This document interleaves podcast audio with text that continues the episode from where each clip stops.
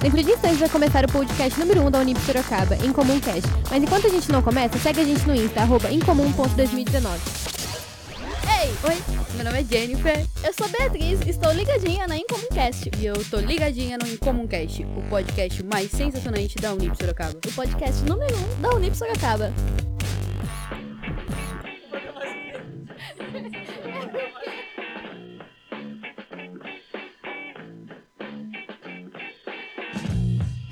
Ei, Comumcast!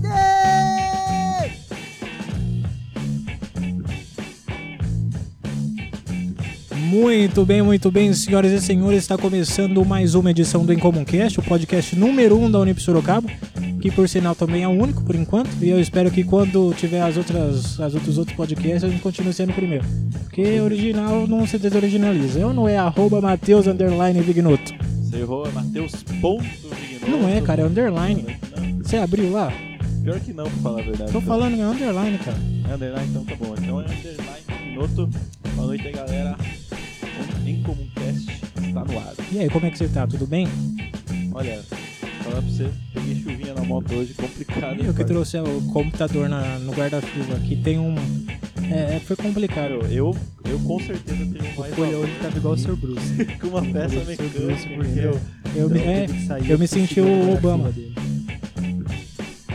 pode, pode passar a bola. Ah, boa noite, boa noite a todos. Felipe Punk, arroba mini aqui. É, queria dizer que hoje o Eric tá de castigo e ele vai ficar de pé aqui na sala por duas horas de gravação. Por quê? Você, quer falar, Eric? Fica à vontade aí. Só dar um esclarecimento para os caros ouvintes. Eu estou sem fones, de novo, e eu não consegui achar um microfone, então eu tô de escanteio aqui. Certo. E eu não consegui arrumar um banco, então eu tô sentadinho no chão, escrevendo o meu recomendação que vai vir logo a seguir. Logo a seguir não, só no final. Mas pode ficar tranquilo que a gente deixa você fazer pergunta pro, pro nosso convidado. Quando você, quando você tiver uma pergunta. É, E aí, como é que estão as coisas do, do lado de, de, de, de lá? Do lado, do lado de cá, o lado de lá está, está muito bem. Meu nome é César Augusto, meu Instagram é PetrusCZA, ninguém vai conseguir identificar, mas esse é o meu Instagram. E aqui do meu lado a gente tem o fogo, a terra, a água e o mar. O grande professor Omar, Ah, Ó, não. eu vou confessar que, que ele comecei tava com ensaiando durante a de- semana inteira, hein? de altos essa ideia não foi nossa. E ele vai conversar com a gente aqui hoje, falar sobre a Incomum, falar sobre o Popcorn, responder umas perguntas que todo mundo tem curiosidade de saber e contar sobre, sobre como foi a carreira dele. Teorias da conspiração, É, do ufologista. Vamos falar sobre os de alienígenas. futebol, de detetive e de tudo mais aí que ele, que ele sempre conta pra gente. Perfeito, então. Enquanto a entrevista não começa, a gente pode exigir em comum? Pode? Por favor. Autorizado? Vamos então, bora. O que, que você tem pra hoje, o, o- Eu acho que tá alta essa trilha aqui. Deixa eu baixar um pouquinho. Você pulou a frase do dia, mesmo? Vocês disseram que era depois, meu, meu, meu consagrado. Bom, a notícia do dia é bem interessante. Eu peguei uma. aquela militarizada aqui na, na galera, né? Que aqui é tudo né? Só, não, só fez publicidade porque as pesquisas não tem. Mas vamos lá. Pele de tilápia vem sendo usada para tratar queimaduras de câncer ginecológico. Vocês conseguem dar uma, dar uma ideiazinha podem falar sobre isso? Porque é, a tilápia eu só, só conheço para fazer porçãozinha na praia, entendeu? Ah, eu lembro isso aí. Eu lembro que, que eu vi no jornal isso aí uma vez. Eu acho totalmente válido. Porque é natural. É natural. É, ser utilizado, né? Eu acho que eu não entendi essa notícia. E não, é, é o seguinte, eles estão. Eles pegam a, a pele de tilápia, aí eles tiram a pele e tem um processo lá. Aí quando a pessoa tem queimadura, por exemplo, eles colocam Eles e colocam um regenera. negócio, é, Tipo, tem o as Aquaman, o propriedades. Aquaman foi feito disso. É, Homem-Sereia, Mexilhãozinho, entende? Entendi, O entendi. Aquaman, achei o show. Aquaman, a achei ideia show. inicial ele era feito com Caramba. pele de tilápia. Mas aí teve algumas No caso é mulher é, aquawoman, né? Porque é ginecológico, mas beleza. Nossa, Ecologic Man. Esse é o... Nossa. Eu não, é, então, eu tinha Tá visto de louco. queimadura, esse aí é novidade pra mim. Bom, agora você fique à vontade aqui, deixa eu só. Agora é O que, que você separou pra gente? Mensagem do dia com mini panqueca. Pegou tanta dessa vinheta do cara que faz essa vinheta aí? É, olha, é um cara muito simpático. É, então, é, galera, seguinte, o corte foi só na educação, não foi na lista de chamada. Pode vir pra faculdade normal, tá bom? Facu particular ainda, né? Particular ainda, tá?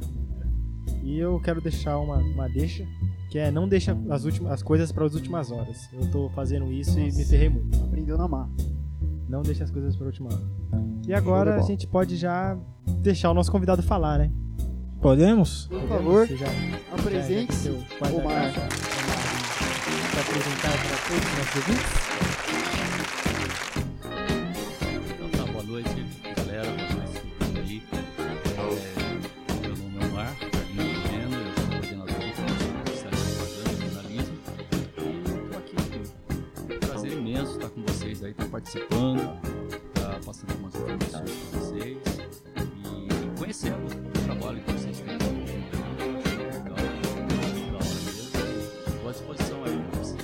Ok, perfeito, meu convidado. Por favor, eu gostaria de pedir encarecidamente que você fale um pouquinho mais próximo do, do globo, do microfone, que acho que pega melhor a sua voz. Fala alguma coisa aí, por favor. Melhorou? Melhorou muito bem, agora sim. Não tem como, né? Mas Dar eu- equalizada aí, né? Tem como aumentar um pouquinho ali. É o canal 2, é o 2. É, é em cima, em cima, em cima, em cima. Fala aí, fala aí. Melhorou agora? Show Vamos lá então. Quer começar? Ou... Quem que? Eu Tem que vocês começar, underline. Então, então eu vou, vou começar fazendo uma, uma pergunta que todo mundo é, sempre quis perguntar pro Omar. Omar, por que FIFA é tão melhor do que PES? Porque o PES é uma porcaria. Eu gosto do PES. É uma mercadoria de baixa, entendeu? O PES não funciona. Eu já joguei muito PES, mas eh, ultimamente, esses dois, três anos anteriores, o PES deixou muito a desejar. Eu acho que o FIFA trabalhou um pouco mais na, na, na parte profissional mesmo. Eu gostava bastante de Wing Eleven. Que mais 2, conhecido como PES hoje em dia, né, meu querido? Wing Eleven era muito bom. Eu gosto de, eu gosto de PES porque não dá pra correr, não, não, não dá pra não, não saber jogar, entende? É, E eu que só jogo casualmente, eu não tenho tempo pra aprender não.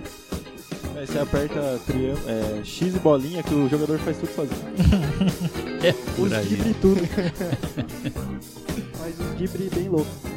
E agora, quem que vai querer Então, dar uma, A gente uma grande tá falando de PES e FIFA, mas é porque o César ele, ele que criou a pauta maravilhosa e ele queria começar com o FIFA porque né, queria quebrar o gelo. É, Mas, porque, porque assim, eu tinha antes pergunta- um paradoxo, mas É. ninguém gostava desses paradoxos. Não. Eu tive que abolir ele, porque só eu que gostava disso. Mas agora a gente quer falar de algo É, paradoxo a gente não, não tem como abolir, a gente pode ultrapassar, né? A galera, eu Eu ia tava vários paradoxos A a galera, ninguém gostava, ninguém participava comigo, eu ficava, ficava de veras muito envergonhado. Então, mas tirando a parte palhaçada do César, eu queria saber também como você foi parar na- na- nesse local de ensino, como você se tornou um professor, por, por que você se tornou um professor, né? É Porque- onde tudo começou, senhor Omar. Qual foi a sua história até chegar nessa sala com cinco jovens que não sabem o que estão fazendo? E é, Estamos qual- cumprindo a tabela aqui. Não, eu comecei a dar aula por acaso, essa é a verdade. Foi em 93, eu fazia consultoria em empresas e, e de repente eu percebia que meus filhos voltavam para casa sem aula. O colégio era na frente da minha casa, era colégio do estado, e aí eu perguntava, ué, mas o que, que acontece? Ah, o professor não foi, a professora não foi. Então, como eu tinha meio período disponível, eu fui na, na direção da escola e perguntei, e eles me disseram, olha, a professora aqui ganha muito mal, então, quando eles têm alguma coisa mais interessante ou importante para fazer, eles simplesmente não vêm. Falei, bom, eu não tenho nada para fazer no período da manhã, então eu pego as aulas. E comecei a dar aula, até então sem, sem remuneração, sem nada. E foi assim que eu comecei. pelo gosto da Arte coisa. pela arte, então. Arte pela arte. É, apenas para não ver as crianças voltando para casa ou ficando na rua, né? Como era comum com os outros que moravam próximo. Calma. Muito bom, muito bom. É o cidadão que fez algo a respeito, né? Viu um problema e decidiu ajudar, né? Porque sem remuneração, você falou? Não, não tinha. Olha aí. Ma- Mas nessa época em que você já é, foi o passo o primeiro passo para dar as aulas, você já, já tinha a sua profissão formada, né? Já, já mexia com arqueologia? Sim, eu já era publicitário, já trabalhava na área, já tinha especialização em marketing, já era parapsicólogo, já tinha desenvolvido alguns é grande. trabalhos. Então vamos voltar lá, vamos vamos fazer uma viagem no tempo então. Vamos vamos por partes. Onde onde qual foi a primeira profissão que, que a gente pode explorar aqui na linha do tempo? Bem, A arqueologia comecei- ou a publicidade? Não, eu comecei em 1973 trabalhando com ufologia. Ufologia. Nossa, É, eu quero só. falar sobre isso Pois hoje, é, ufologia. É, agora é É, agora. o, primeiro, o primeiro caso que a gente trabalhou e pesquisou foi em 1973. Eu não tinha nenhum instituto de pesquisa fundado ainda. Eu era menor de idade. Os homens de Quando eu fundei o instituto em 75, meu pai teve que me dar a maioridade porque na época você só podia com 21 anos. Eu não tinha, meu pai me deu maioridade eu fundei o instituto. Mas foi o primeiro trabalho. A gente vivia sob um regime eh, do governo militar e, e eles expulsavam a vida da gente, né? A primeira vez que eu tive um, um contato com eles foi através dos homens de preto, acreditem ou não, aqui no Ó. Brasil também existiram os homens de preto. Tô louco, né? eu não sabia. Os homens de Sim. preto estão em todos os lugares. E a ufologia dava dinheiro? Naquela época já tava Ufologia não, não dava dinheiro e também não dá, desde que você, eh, se você aprender a trabalhar né, a ufologia eh, na divulgação, você consegue. Como a Influência, revista UFO tá aí que, que mostra isso aí. né? Eu conheço inclusive o editor da revista UFO, o Gevaerd, um cara muito legal, e ele conseguiu fazer a vida dele em cima desse assunto. né? Mas eh, não era o meu objetivo. Eu trabalho a pesquisa de forma científica, né? E depois desse período, como eu também tinha uma, uma ligação muito próxima com, com a arqueologia, era parapsicólogo, porque eu estudei parapsicologia em 73. Então era, eu achei que era importante montar um instituto de pesquisa e, e tentar fazer alguma coisa, mesmo porque a arqueologia no Brasil, sem a legalização, existe uma lei que impede que eh, o trabalho possa ser desenvolvido. Você precisa estar legalizado, senão eh, não dá da sair lei. cavucando o terreno Não, ali. não pode, né? porque o subsolo é do governo. Pela lei, o subsolo é do governo. Em relação a você ser arqueólogo, ufologista e tal, é, que, que- eu queria saber a sua opinião em relação àqueles programas do History Channel, do Discovery Channel, que são, nossa, são muito viajados, né? Tem o cara com o cabelão lá, fazendo aquela, aquele movimento com a mão pra falar de aliens, que tem até, até um meme, né? Que é o cara aliens, fazendo o cabelão levantando. Não sei se você já teve contato né, com, esse, com esse entretenimento, que virou um entretenimento, né? Antes era um estudo, ainda é um estudo, né? Mas no- no- a exploração que teve no, no Discovery, no History, foi pra ser entretenimento, né? Praticamente. Queria saber sua opinião em relação a isso, né? Porque Olha, toda linha de pesquisa, ela pode ser trabalhada de maneira séria ou pode ser utilizada para ganhar dinheiro, né?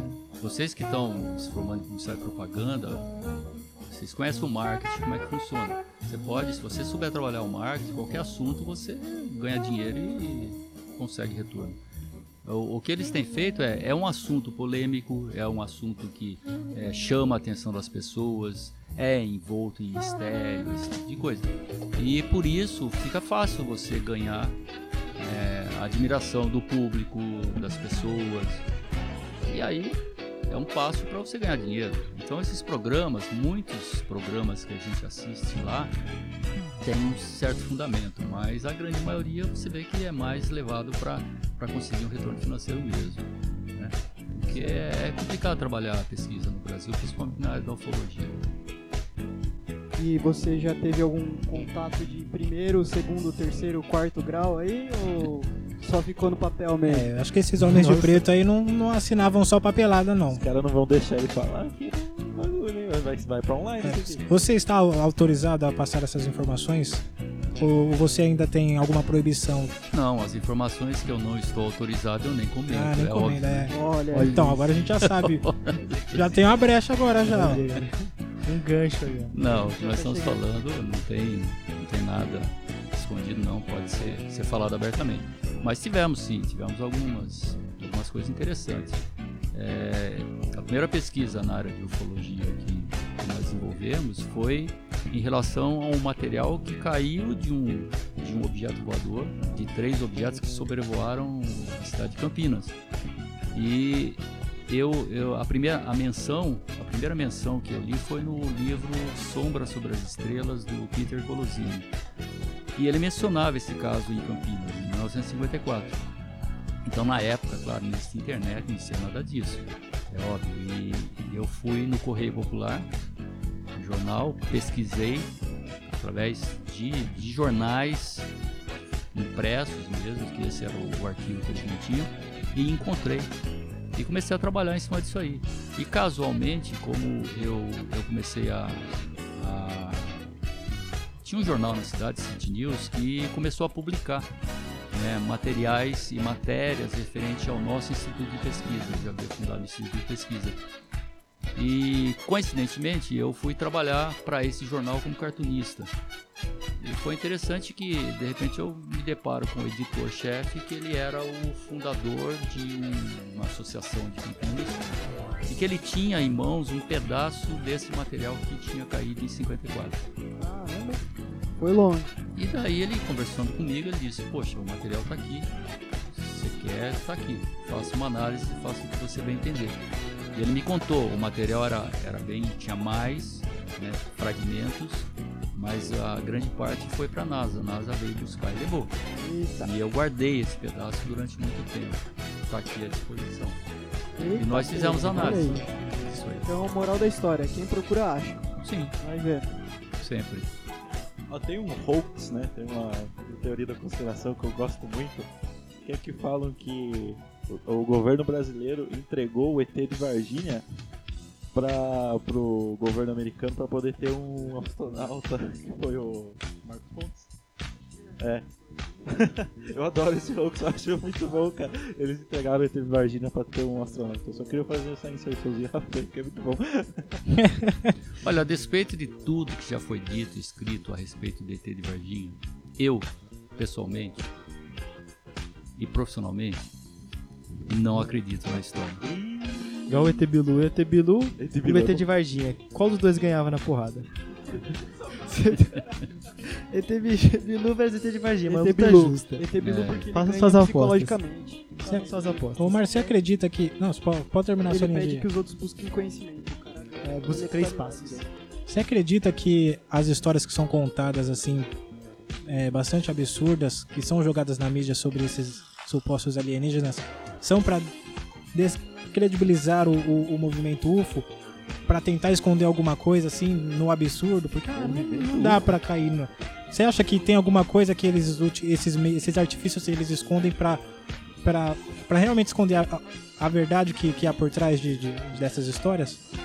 Olha, não sei se esse é o, o caminho, mas uma coisa é certa: muita coisa não vai a, a conhecimento público e não tem sentido, né? Porque é, a, a nação que tiver, o país que tiver o conhecimento, ele evidentemente que consegue ter um poder maior sobre as outras.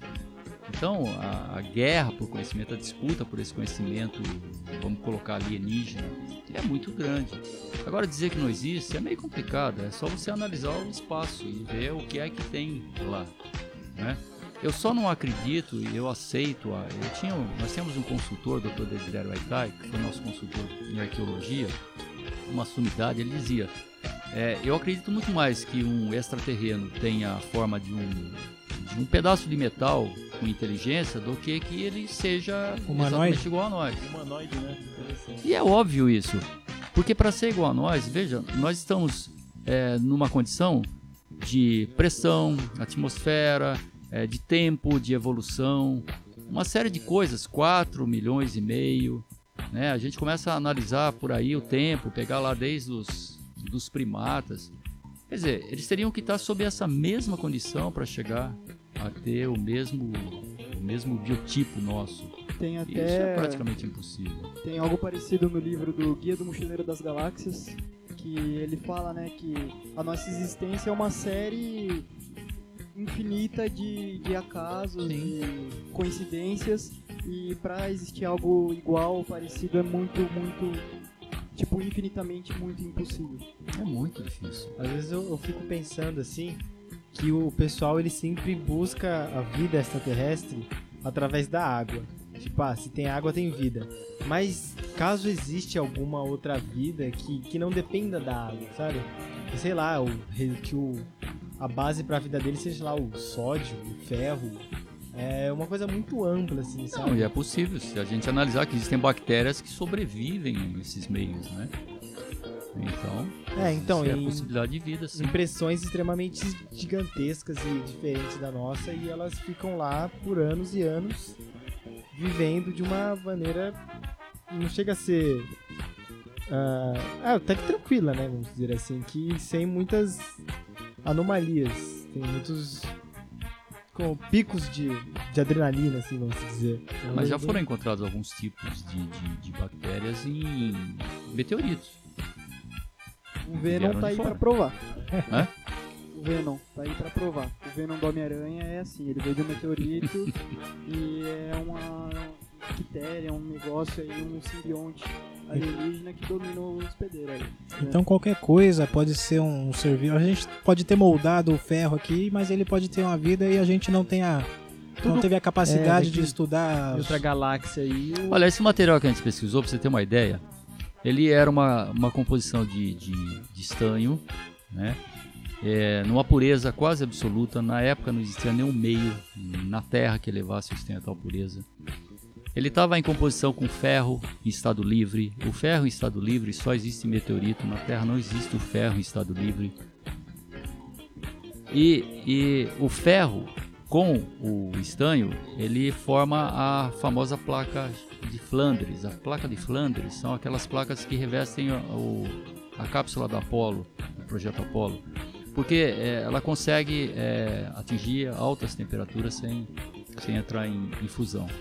Então, tem uma relação. Agora, além disso, nós encontramos um material lá, uma série de uma porcentagem de material orgânico que a gente não conseguiu identificar nos laboratórios da ITEC, lá da Unicamp, lá em Campinas. Ninguém conseguiu identificar que material era aquele, que tipo de, de substância era ou de elemento. É uma coisa bem, Resposta bem complexa, mas né, como o nosso podcast não é voltado para ufologia e sim deveria, para? Tô achando comunicação em geral, é além de ufólogo e publicitário. Qual outra outro tipo de, de profissão ou de, de campos que você já chegou a, a estudar, a analisar? Bem, eu sou arqueólogo e como arqueólogo eu já desenvolvi com a minha equipe 18 expedições. Olha só. Né? Todas E- com autorizações, né? Cedidas pelo. Sim, não, aí eu já já estava com o instituto formado, mesmo porque o primeiro contato que eu tive com os homens de preto foi, foi terrível, né? Vieram atrás de mim sem me dar informações, só dizendo, procure tal fulano, procure vai em tal lugar, aí quando foi- eu conversei com uma fulana lá da Unicamp, ela me disse, olha, não sei de nada, só pediram para eu conversar com você. Eu Não estava em Brasília, passei por um corredor e me chamaram, eu entrei numa sala e tinha várias pessoas em torno de uma mesa e sobre a mesa tinha uma série de fotografias suas, materiais da imprensa, publicações, etc, etc. Eu não tinha nem ideia de que eles ficavam sempre fuçando a vida da gente por conta dessas pesquisas. As né? paredes têm ouvidos. Falando em arqueologia, qual foi a expedição mais maluca que você já fez? Foi em 1984, nós fizemos uma expedição onde ficamos cinco dias sem água, sem comida. Tínhamos que. Foi lá que a gente aprendeu a comer bicho de pau, gafanhoto. é, não tinha muita água, a gente não conseguia encontrar água, então usava. tinha- a gente tinha sal grosso, então pus sal grosso debaixo da língua, que é uma forma de você reter a água, arriscando Olha. até. Então aquilo lá do a prova de tudo de beber a própria urina não existe. Não, não chegou, não chegamos a isso. Não foi necessário, não. Não Mas se fosse, tudo. Um se fosse preciso, não tenha dúvida. É uma forma de sobrevivência. Mas foi essa expedição. A gente estava na busca de re- resquícios de um aldeamento inca. Foram 10 anos procurando. Aqui no E- Brasil mesmo, assim. Na Serra da Bodoquena, Que fica. Pantanal de Mato Pantanal. Grosso, Mato Grosso do Sul. Caramba. E aí saiu toda essa expedição. E, e agora sim, vamos voltar agora focar mesmo em comunicação. É, como o Omar há 10 anos atrás era, ele já era já estava aqui na Unip, ele já era coordenador do curso, ele estava engateando para chegar onde ele chegou? Como é que há 10 anos atrás? Já estava, eu tô aqui há 19 anos. Já há 19 anos, né? então há 20 Putz. anos atrás, antes do 19 do anos eu vim Neymar pra cá. entrar na Unip, como que... No primeiro ano, é, no primeiro semestre, eu entrei como professor de criação publicitária. Aí no segundo semestre, a coordenadora do curso me convidou para ser coordenadora adjunto. E no ano seguinte, ela saiu para montar o curso de publicidade na Marginal, Tiet- na Marginal Pinheiros. E eu assumi o curso como coordenador e estou até agora. É, é golpe de Estado isso aí, tipo. Tirou a mulher do poder e foi lá. Não, foi espontâneo, foi espontâneo. As coisas. O, o curso atualmente, ele era parecido com a estrutura do, de 19 anos atrás? Ou Não. de lá pra cá muita coisa Não, foi. muita coisa mudou. Mudou. Inclusive a matriz do curso mudou. Né? O, o perfil dos alunos. Tem alguma mudou. coisa que, que era aprendido na, na época e hoje já nem faz mais sentido? Tem, tem algumas coisas que tinha na matriz curricular e que não tem mais. né? Por exemplo, estatística. Hoje estatística está incorporada em pesquisa. né? Vocês vão trabalhar um pouco com isso, mas antes nós tínhamos uma disciplina específica. Antes nós tínhamos filosofia, que era todo um ano. O curso naquele início era anual, não era semestral como hoje. Então você tinha filosofia, tinha antropologia cultural. É, hoje isso aí está incorporado em ciências sociais, em homem e sociedade, e que são só seis meses. Então muita coisa mudou. Compensação, disciplinas novas vieram, como produção publicitária online, né, que não tínhamos, fotografia digital, são coisas que a tecnologia forçou a gente a entrar nesse, nesse processo. E é, que é óbvio, né? Muita coisa vai ficando para trás e novas vêm para compor. É assim que funciona.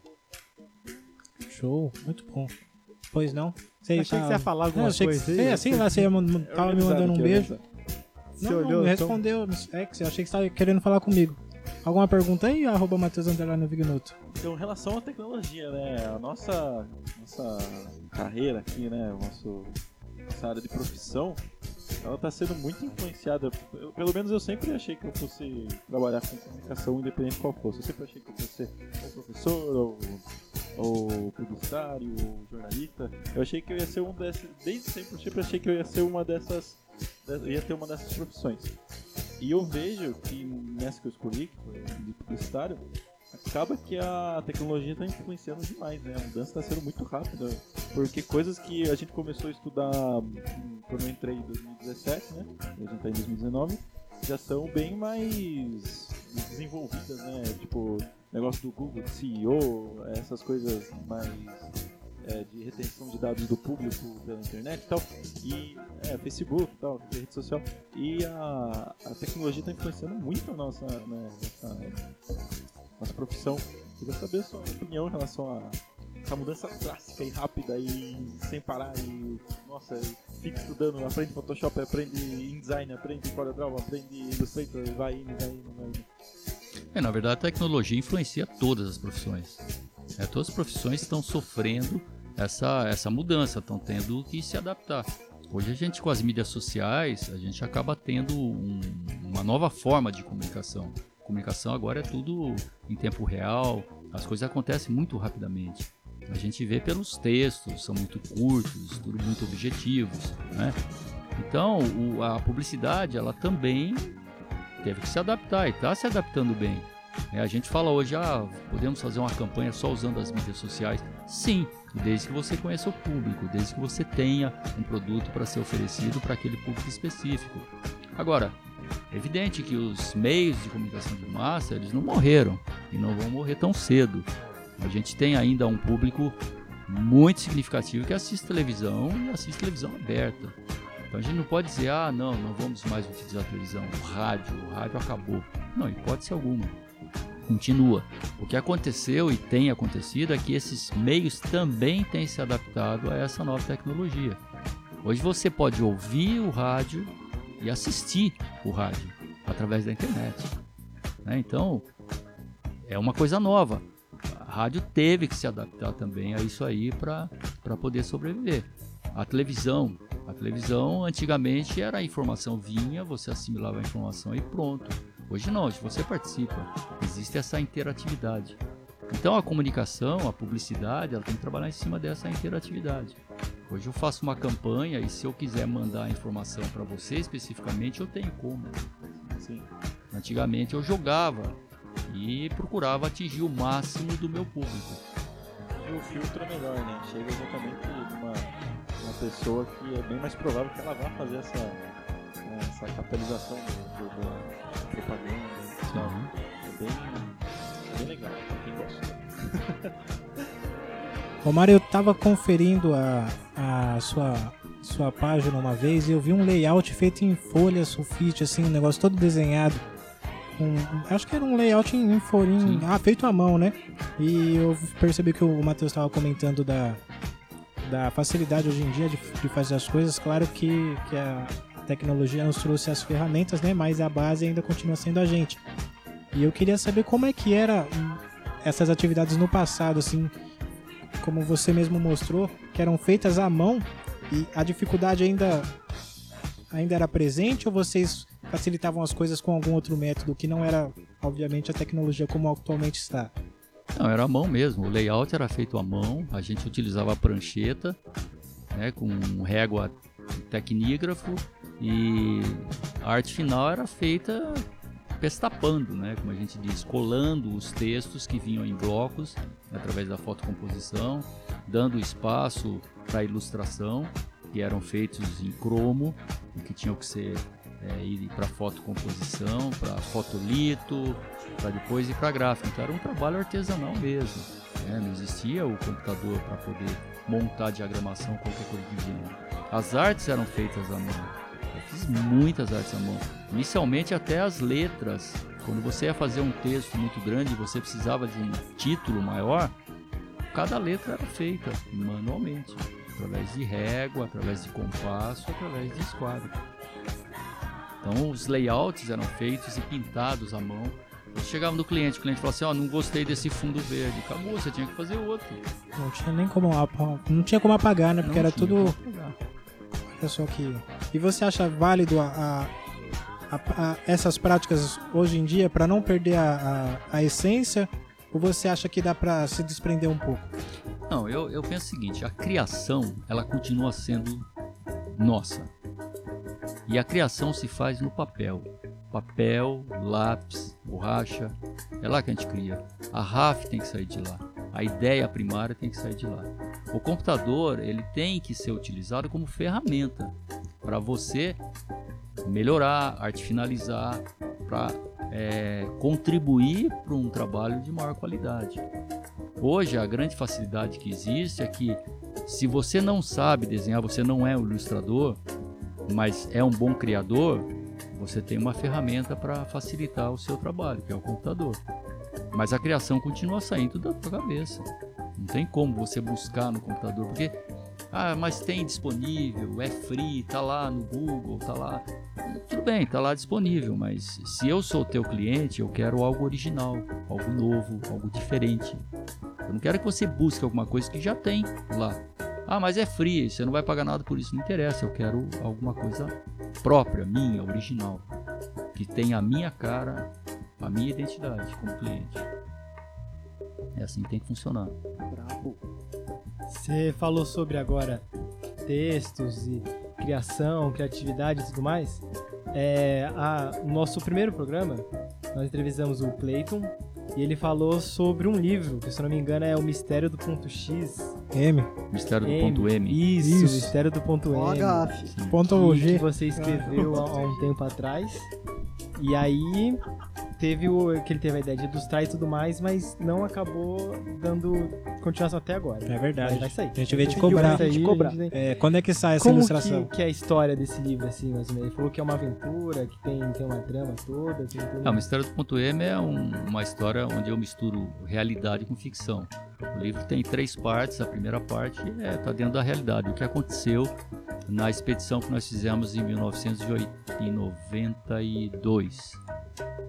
É, e aí houve todo um envolvimento com narcotráfico, com assassinato, né, que, Ê, que tá nessa história aí. A gente tinha um bom suporte do, do exército na época, né, do coronel Miranda, que era comandante em Aquidauana. Mas a partir daí a gente passa então por uma segunda parte da história e uma terceira parte que envolve aí viagem no tempo, quebra da luz através do, do espectro luminoso, enfim, é, Caramba. mundos paralelos. E foi interessante que eh, quando eu estava escrevendo exatamente esse capítulo de, de como seria o encontro né, de matéria e antimatéria no mundo paralelo, eu terminei o capítulo e acho que um mês ou dois depois saiu uma matéria na imprensa dizendo que na França os cientistas tinham conseguido juntar matéria e antimatéria.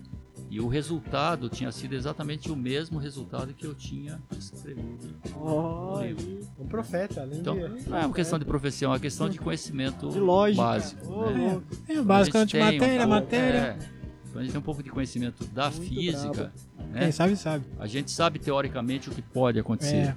Toma essa. Aí é só uma questão de, de finalizar. O- em igual o, o. Foi Darwin ou foi Newton lá que fez aquela parada do. Se não tiver ar numa câmara, a bola de boliche e a pena caem ao mesmo tempo. Aí, um- vários anos depois, eles fizeram o experimento e não é que era verdade, bicho? É, deve ter sido Newton. Darwin não É, era físico. é, é.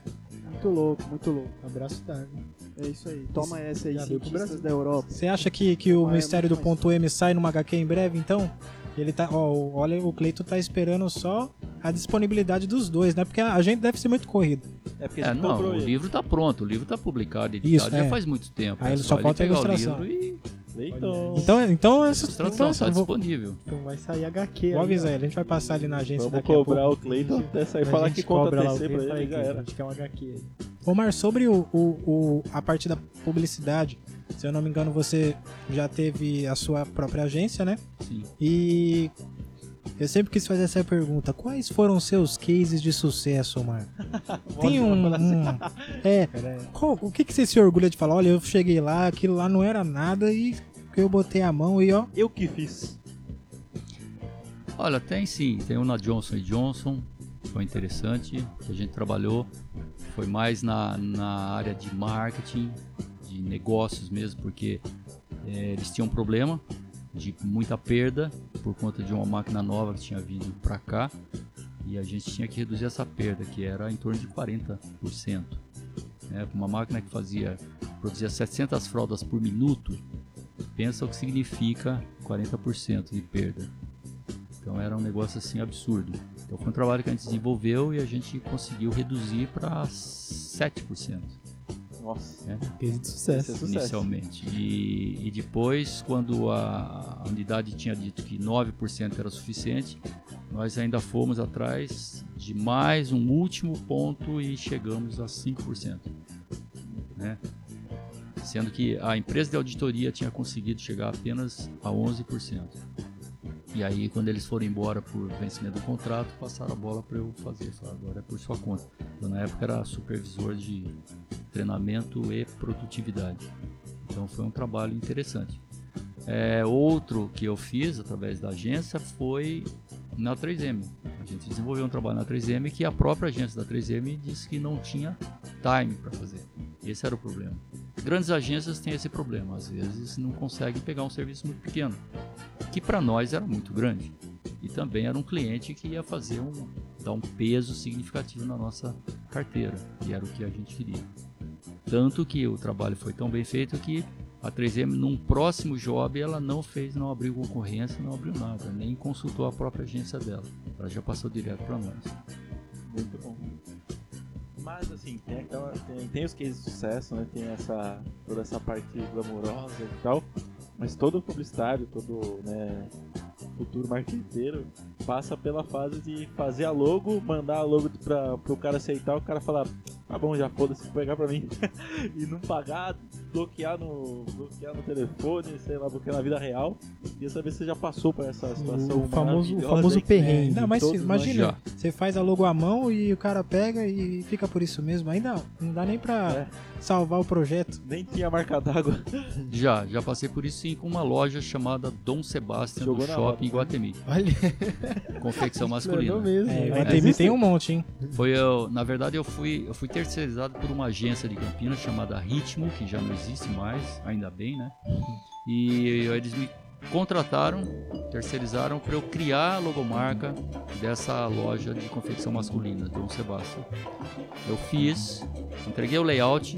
Aliás, eu, eu desenvolvi as, os caracteres, as letras, eu desenhei uma a uma.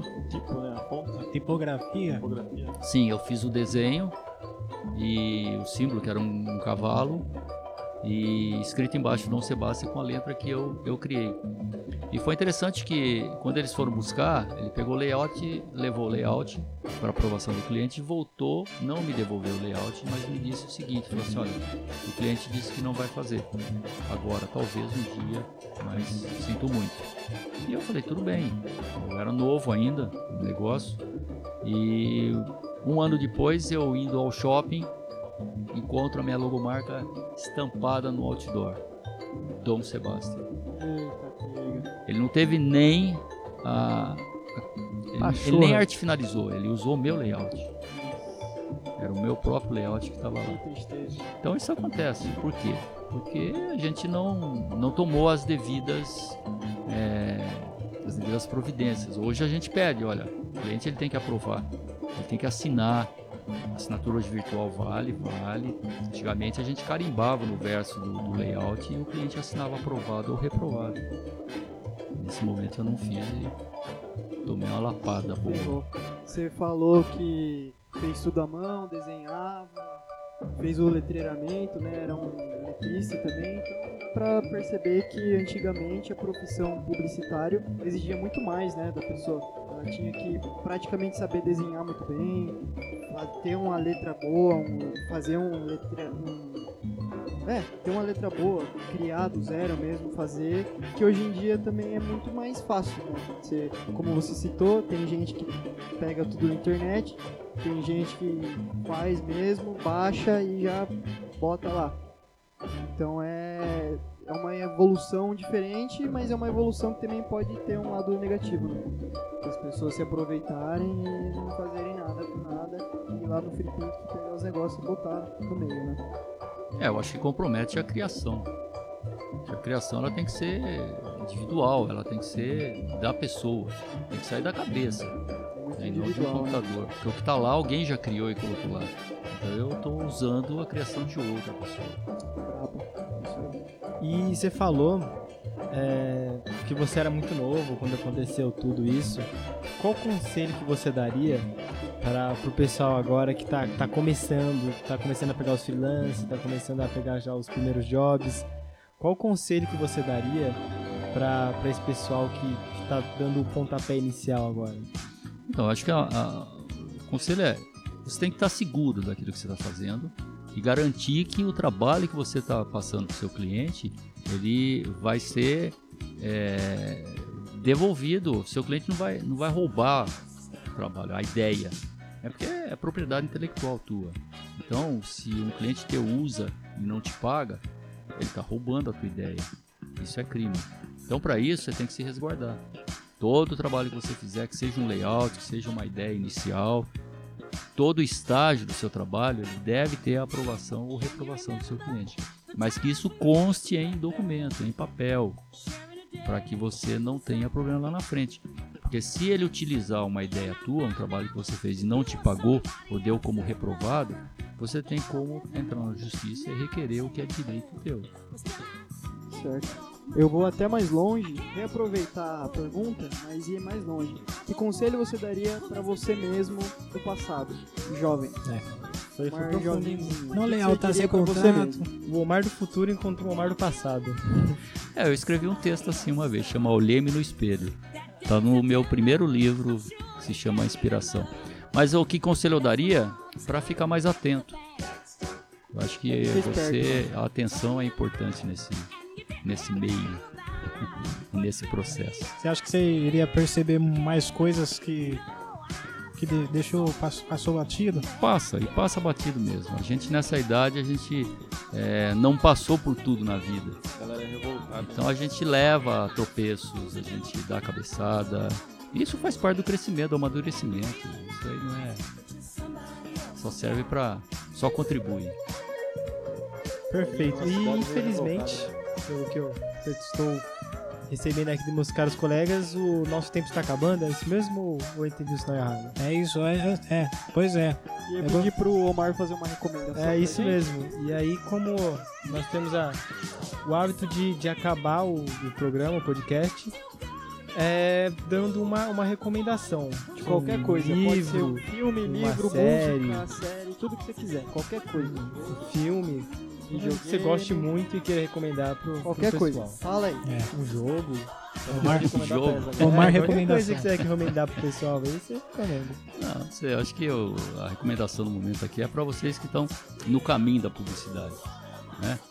Quem quer ser publicitário hoje tem que ter duas coisas em mente: conhecimentos gerais e observação.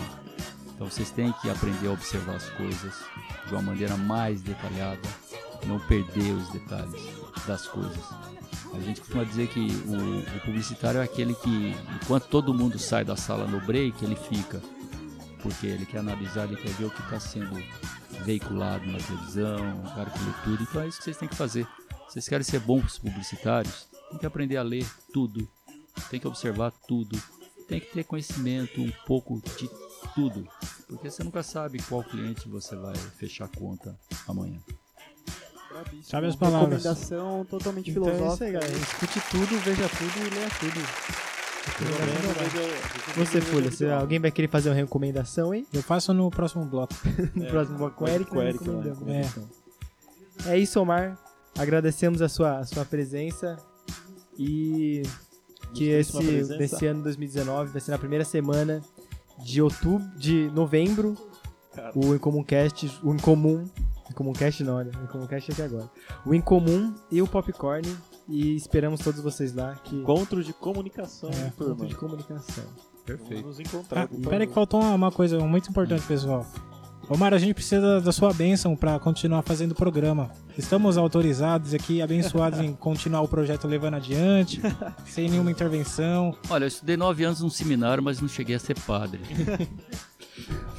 Já, já, já Como coordenador, a minha bênção está dada. Uhul! Ei, Eu vou, vou recortar. Eu ia bater, mas eu tô com o microfone na mão. Palmas, palmas Obrigado imaginárias novamente, viu? eles. Muitíssimo obrigado. Você Muito você obrigado, leva o nosso convidado para, para o tapete vermelho lá? Ou... Eu eu levo ele pro tapete vermelho e ele vai dar um brinde pra gente. Perfeito. A gente ser tem um. das é, ATC agora. 10 horas de ATC a gente ganha. Uhul! Valeu, Omar. Show. Eric, chegou sua vez de brilhar, meu querido. Pode ir lá se encaminhando para outra sala enquanto a gente faz o intervalo comercial de um minuto, que no caso não tem comercial não ainda. Ainda. Mas vai tocar uma trilhazinha É. lá. Esqueci de fazer isso na outra lá, se eu não Tchau, me engano. gente. Até daqui a pouco.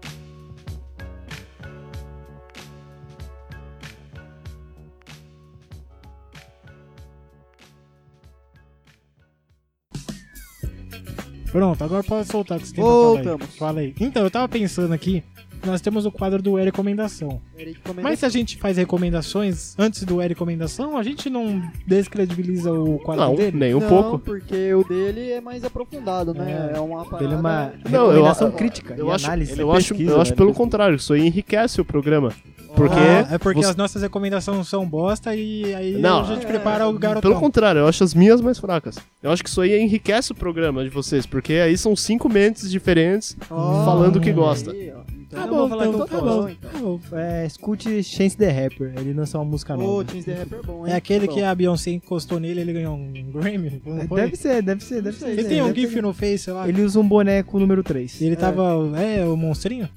O 3 é aquele que tinha uma personalidade lá, várias personalidades. Verdade, Ele verdade. mesmo. É, lançou uma música nova muito Isso, isso aí eu lembrei do, do Eric no Tinder, que ele apaga e volta Ah, e é voltou várias nessa. personalidades. Agora voltou. Afinal de contas, Quem não ouviu da semana passada não sabe o que a gente É, tá foi falando. horrível então aquele tá dando, tá dando certo, Eric, as nossas dicas? O quê? Não, eu nem, nem pus em prática. Você cara. procurando Tô- namorado, né? aí eu da puta. chateado, mano. tô- Tá bom. Tá bom, então. Recomenda uma coisa aí pra gente aí, Folha. É, então, cara, eu durante a semana eu procuro fazer essas pesquisas e o que eu tenho pra recomendar pra vocês, eu não sei. Eu, o cara pesquisa. eu não Recomendo um queria. é, hobby, um hábito diário, qualquer tem, coisa. olha, tem uma, uma série na Netflix que é de tortura. Se chama Piscou Dançou. É um negócio meio estrangeiro lá. Só que não é tortura, tortura. Achei É que era um, Game of Thrones. é um negócio. É um. É, uma, é tipo um reality show. Você lembra que tinha um negócio na Globo que os caras passavam nas salas, aí Ah, tinha uns é. ratos correndo? Como é que é o nome? Não é a prova de tudo, era o.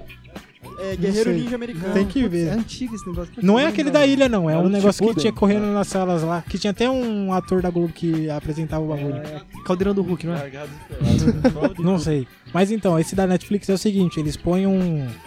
Ele põe uma pessoa na. Tipo, sentada assim. E aí lá na frente tem uma bola de demolição. Aí eles vão soltar a bola de demolição. E aí você tem que. Não, mas não vai nem encostar, vai parar aqui no nariz. Se você piscar, você perde. Olha só que, que ideia genial de programa, meu Caralho, o cara. Eu só não sei porque que tem na Netflix, porque não faz sentido. Dev- Devia, devia ser transmitido nas escolas isso aí. Tem uns Faz negócios, tem um tipo um bagulho Sabe o que é legal, cara? Um assim. programa que eu vejo de manhã no ENI, Hum. é, que é, é que é em português o nome, mas é é, de? Los Angeles. Melhores momentos da polícia de Los Angeles. Kim 20, Kardashian. É só- 24 horas. É só, é só isso, cara. É Polícia, polícia indo atrás de ladrão, nego se metendo em tiroteio, porrada. Eu vi história lá que eles tiveram que num bairro, a mulher tomou mordida de jacaré.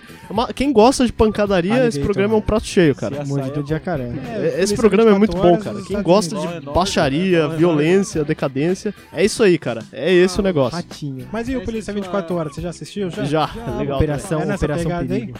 Um, Snoopy. um belo gerador de memes. Essa é a sua recomendação, Fone? Recomenda aí, Punk. É. Essa aí? É, que é o nosso. Então, então eu vou Punk recomendar- rocker. Eu vou recomendar um desenho que hoje eu tô light. Hoje eu Hoje não tô vou- tóxico. É, eu vou recomendar um desenhinho pra destoar também com essa- esse programa de tortura do Folha. Eu vou recomendar Over the Garden Wall, que é um desenho que passava na Cartoon, ele tem 10 episódios de 10 minutos. Então se você assistir tudo, é um filme de duração de, sei lá, 3 horas, 2 horas e meia, não sei. É um filme, assista uma, de uma vez só. É bom e tem online dublado. Brabíssimo, é um desenho sobre dois irmãos que, não vou falar porque é spoiler, mas eles estão no meio de uma floresta daí que tem um sapo? Oi? Mas daí que tem um sapo? Tem um sapo. Ah, é bom pra Falar caralho. no microfone, irmão. É, é bom pra caramba. É, a gente vai fazer um workshop de como falar no mic, mano. Na tô- moralzinha. Vamos colocar um. colar a boca dele no microfone? Vou colar, Puta colar pariu. boca na sua. assim. Então, e... e esse desenho é muito bom, filosófico, bonitinho e ele tem uma pegada também de suspense, de terror, porque a situação que eles estão é muito envolvente. né? Eles estão numa floresta perdidos e várias coisas aleatórias e malucas começam a acontecer. Tem bruxa, tem bicho, bicho que fala. É genial, é muito bom. Como é o nome? Over the Garden Wall. Eu não sei como ficou o nome em português, mas tem dublado. É só pesquisar que aparece aí. É em cima Além do horizonte. jardim. É, Eu é acho que a né? tradução ficou além da. Do horizonte. Além do Acho horizonte. que é. Além da É, parede. Além da parede do, Além do do jardim. É. Pesquisa aí. Além da moita. O alguma dublador do personagem principal é o Elijah Wood, que é o Frodo do Senhor dos Anéis, pra quem conhece. E é um desenho muito brabo, assista. Boa. Muito bom, muito bom. Então, já que ele fez uma recomendação de um desenho é, do Ocidente, vou falar um pouco do Oriente, né? Desenho oriental. Eu sou Master of the fucking animes. É, quase isso. Vou fazer uma recomendação que quem sequer que saiba um pouco sobre essa cultura vai, vai conhecer, mas puta, é um bagulho que eu recomendo pra todo mundo que é, foi um dos que quebraram né, o meu precon- preconceito. Eu, eu tinha um, um pouco de preconceito em relação a desenhos orientais, né, animes para os leigos. E é Evangelion. Eva, Ah, para, Evangelho. Evangelho, por favor, né? É porque. Evangelho. Você, não, você ouviu o, o podcast da semana passada que ele disse que ele decorou a Bíblia lá? Deve estar militando.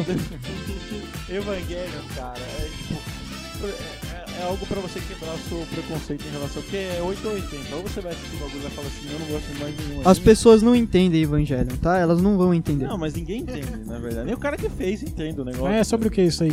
Puta, cara. Não é robôs gigantes, robôs orgânicos gigantes. É pele e osso e. É? ele deu spoiler. Pô, se É tipo os titãs lá? Não. Porque isso aí é Mas Titãs não é aquela banda? Também. Acabou. Não, não, não é Acabou, não precisa é assistir mais não. Não, mas é bem legal, cara. É algo que quebra o preconceito. Agora vamos, vamos pra, pra seu recomendação tipo que de- preste? de- Ah, todas Chega prestaram, de, cara. Chega de recomendação medíocre. vamos para a recomendação. É, Exato. Vamos, mas todas são boas, Puppets. Ele falou no Já recomendou, Eu já. recomendei já o Chance the Rapper. é, É, Tyler the Creator lançou novo álbum. É, Chance the Rapper é melhor. E o Mac DeMarco também. Mas enfim. Exatamente. Vai lá, Vou vamos lá, Para recomendação. uma recomendação de uma moça, de uma mulher que eu não lembro se ela fez aniversário essa semana agora ou semana passada. 53 anos, tô falando da Janet Jackson. Uhul. Ela- Só, só pra confirmar, ela é a segunda. Ela é o segundo membro mais famoso da família Jackson, só perdendo pro Michael. Ah, vá. Pois é. Não, não, é a segunda mais famosa. E depois tem o Jermaine e tal. Eu vou falar do disco dela de 89. É, você sabe o nome de todos os integrantes do Jackson 5? É Marlon, Jermaine, o Michael, o, Chambers. o Rand, Rand Jackson. Não. Chambers Jackson. Ah, é que depois mudou, trocou um lá, mas Ó, enfim. o cara, manja. Cara, Um troca de pele, outro troca de nome. Eu sou... Mano, aquele dia que vocês estavam falando nariz do Bruno Mars, eu tava sem microfone, eu tava me segurando pra não pegar o microfone, que É, vocês compararam pegar, cara, ele com o é Michael membro- Jackson. Eu fiquei, ah, meu Deus, eu quero Você falar, é cara. membro, Fala aí, pode falar, meu. assim como a gente, pode pegar. Não, mas tudo bem. Vamos tocar aqui. Vou falar do disco dela, Written Nation. É um disco bem famoso dela. Eu, eu já ouvi esse disco, claro, né? Pra fazer recomendação.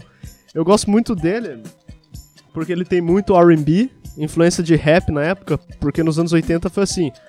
86 para 88 foi. Nossa, deu um hype tremendo no rap. É, e na, na cultura em geral também. E, e esse disco também, ele tem muita coisa. Eu não vou dizer que é necessariamente influência, eu não peguei esse dado. Mas ele pega muita coisa do New Jack Swing, que seria um gênero de RB misturado com rap, música negra né? em geral, dançante. Porra, só que todo mundo tem silêncio. Não, eu tô, eu tô ouvindo, com, Sim, eu tô então, absorvendo. atenção. É. Do início dos anos 90, por exemplo. É? Oi? Ela ficou branca também, né? Não, ela continua do mesmo jeito. Continua linda. Mas ela é parecida com ele, cara. É parecida, velho. DNA, né? De gente. É que, é que tá foda, porque eu não tô escutando lá de vocês que o fone tá baixo. Aí vocês comentam, eu continuo falando, fica zoado aqui. Ah. Aí, quem, aí o ouvinte vai vir falar, pô, esse cara é retardado, ele não ouve os negócios. Talvez. Pera aí, pode continuar? Pode. Beleza. O tempo é seu. Enfim, tem muito esse lance do New Jack Swing, que é esse movimento dos anos 90, no início. Por exemplo, Bob Brown, que é um cara bem famoso. É, inclusive, a Janet Jackson, ela foi a primeira mulher negra a conseguir um Grammy como uma produtora musical. Achei da foda isso aí, cara. É isso? É a primeira artista a ter sete singles em primeiro lugar. E. hum, eu também tô falando dela porque mês passado ela foi indicada. Não, não é que ela foi indicada, ela foi nomeada no Hall of Fame. Que é o hall dos grandes artistas. O Snoop Dogg Foi- tá lá. Cara, foi um puto evento. Teve é Steve Nicks, da Fama, né? é, É. Def Leppard. Foi, foi, foi louco o negócio. Pena que eu dormi assistindo. Fiquei triste, Foi mano. tão bom. tão bom que eu dormi tão louco que eu dormi. Até Igual- era igual tarde, Nossa, na eu missa- fiquei frustrado, do cara. Passa Eu, tarde. eu cheguei, eu cheguei sedento em casa, pensei, é hoje, mano. Vou, vou chegar, fazer uma pipoca, ir pro quarto assistir. Dormi. Ai, que tristeza. Que rolê, Barça. Agora falando um pouco sobre o disco. É, hum, o disco, o disco, na verdade, ele é muito dividido. As pre- a metade dele é- são músicas mais dançantes, normais, e o resto é só balada. Eu não vou falar de todas as faixas, obviamente. Aham. Mas é Written Nation. já agradecem. Então, Written Nation, maravilhosa, muito boa essa música. Nem, eu nem sei o que dizer, você tem que ouvir. Tanto que o clipe, ela tá usando um traje militar e dança estilo militar. E isso é, foi inspirado numa coreografia do Michael, do filme Captain EO, que foi um filme que ele fez pra Disney e que era exibido nos parques da Disney. Olha só. Cara, Revelation. É, então. Mas, a- mas ela é muito boa, a dançarina também. É, The Knowledge, eu gosto. Miss You Much. Essa aí foi. Essa aí tem um refrão muito marcante também. Essa fica na cabeça, foi sucesso. É, State of World. Depois teve Scapade, que é um rock chique, né? Love You Never Do, uma balada muito boa também. chegando mais pro final é Black Cat, é Come Back to Me e, e, de- e o e depois a última faixa que tem um minuto e pouco, é interlude. É o mesmo interlude do começo, porque o disco não vai direto pra primeira música, ele faz uma, in- uma introduçãozinha assim, rapidona. Esse disco, olha, pra quem, principalmente quem gosta de rap, música negra em geral e cultura dos anos 80, esse disco é muito bom, porque ele, ele tem sonoridade do funk, do rock, do R&B, do rap, do synth pop, que é todo o início da música eletrônica. É, sinceramente, eu, eu- acho perfeito esse disco, cara. Muito bom, É, vale a pena A ouvir. gente vai começar a fazer uma escala de 1 a 10 em recomendação, tá? A partir de hoje. Numa escala de 1 a 10, qual que é o seu nível de recomendação dessa... Eu vou colocar. Não, não, de 1 a 10 não. Não, o De seu tem que ser 300 10, né, a Você não fez 7.900. ouvir Ô, louco, cara. dá 10. Não, vamos de, um- vamos de 1 a 10 Vamos mesmo. fazer- é. De 3 mil a 2 milhões Pô, de mano, Não, você- vamos fazer igual ao trabalho da, da Amanda, que em breve estará sendo entrevistada pela gente. Olha só o meu gancho. Vocês gostaram do meu gancho? Totalmente... Concordo. totalmente Muito certeiro, me pegou desprevenido. Ah, Amanda, vamos falar sobre coisas muito legais. Viu, viu? Ô, meu, que- meu guerreiro. O seu microfone está ouvi. meramente Meramente o quê? afastado da Longe. sua boca aí. É, cara. que eu fico inquieto, não consigo Mano, eu tô, eu tô me sentindo cego, cara, porque tá difícil ouvir vocês aí. Eu tô, eu tô jogando no escuro aqui, cara. Tô me tá? sentindo Tem que cego, ir atrás de um fone de aí, ouvir. tem Não, que eu vou, atrás vou fone. tentar. É que todo, todo dia, no final da tarde, pensar, ah, vou buscar um fone. Aí minha mãe manda mensagem, Eric, cozinha um negócio tal, faz o bolo cozinha. tal, faz o bolo não sei Você o quê. você Você vai no petit gâteau? Não. Aí, Coloca no Aí- aí eu fico do ocupado. Tinder que você tempo. cozinhar. É, coloca no É Tinder, verdade. sei fazer bolos de não sei o que. não, eu faço uns pratos da hora, mano. Vai lá. Meu nome é Eric, eu sou pratista. Tá feita a recomendação de hoje? Tá feito. Tá feito. Então, só pra finalizar, Written Nation, Janet Jackson. Excelente. Eu não vou ouvir. Eu vou ouvir sim. Vou voltando pra casa ouvindo Janet Jackson. É muito bom, cara. Beleza. E é isso, acabamos? É isso aí, ouvintes, o ouvintes e programa ouvintas, É, boa noite. acabou, é o que tem pra hoje. Pode se despedir aí, deixa o Instagram Tchau, aí, sei gente. lá. Deu, Tchau. deu bonitinho, uma hora. E a gente, olha só, precisa avisar que na semana que vem, é, nos meus cálculos aqui, a gente vai. Não, na semana que vem vai ter o nosso programa próprio, né? É, Do livre. nosso tema. É nós só sem convidado. Isso, a Mas é gente um vai buscar. bem legal aí que vocês vão saber em breve. É, a gente vai buscar, vai tentar buscar umas respostas de pessoas da Unip aí, né? Tentar pegar o povo na rua pra falar alguma coisa, pegar um dinheiro. E na outra semana a gente tem a convidada, né? Show de bola, hein? É isso. E a Amanda Mas- Mancuso. Amanda Mancuso, Amanda Mancuso. professora de sociologia e de E outras de tudo coisas mais. aí. Outras coisas, mas. É que eu não, não li lá. É muita coisa, né? É muito inteligente. É, eu não sei como consegue. Exatamente. Será que ela estudou ufologia também? Descobrime- Descobriremos no futuro. Falou, galera! Falou, galera. Tchau pra vocês. Falou. Meu Instagram é arroba Big Noto, Tetro César. Matheus Vocês não saber escrever. Adeus. Tchau, gente. Até mais. Falou, Beijo. ouvintes e Tchau, ouvintas. Tchau, tchau, tchau. Você acabou de ouvir Em Comum Cast! e eles voltam semana que vem.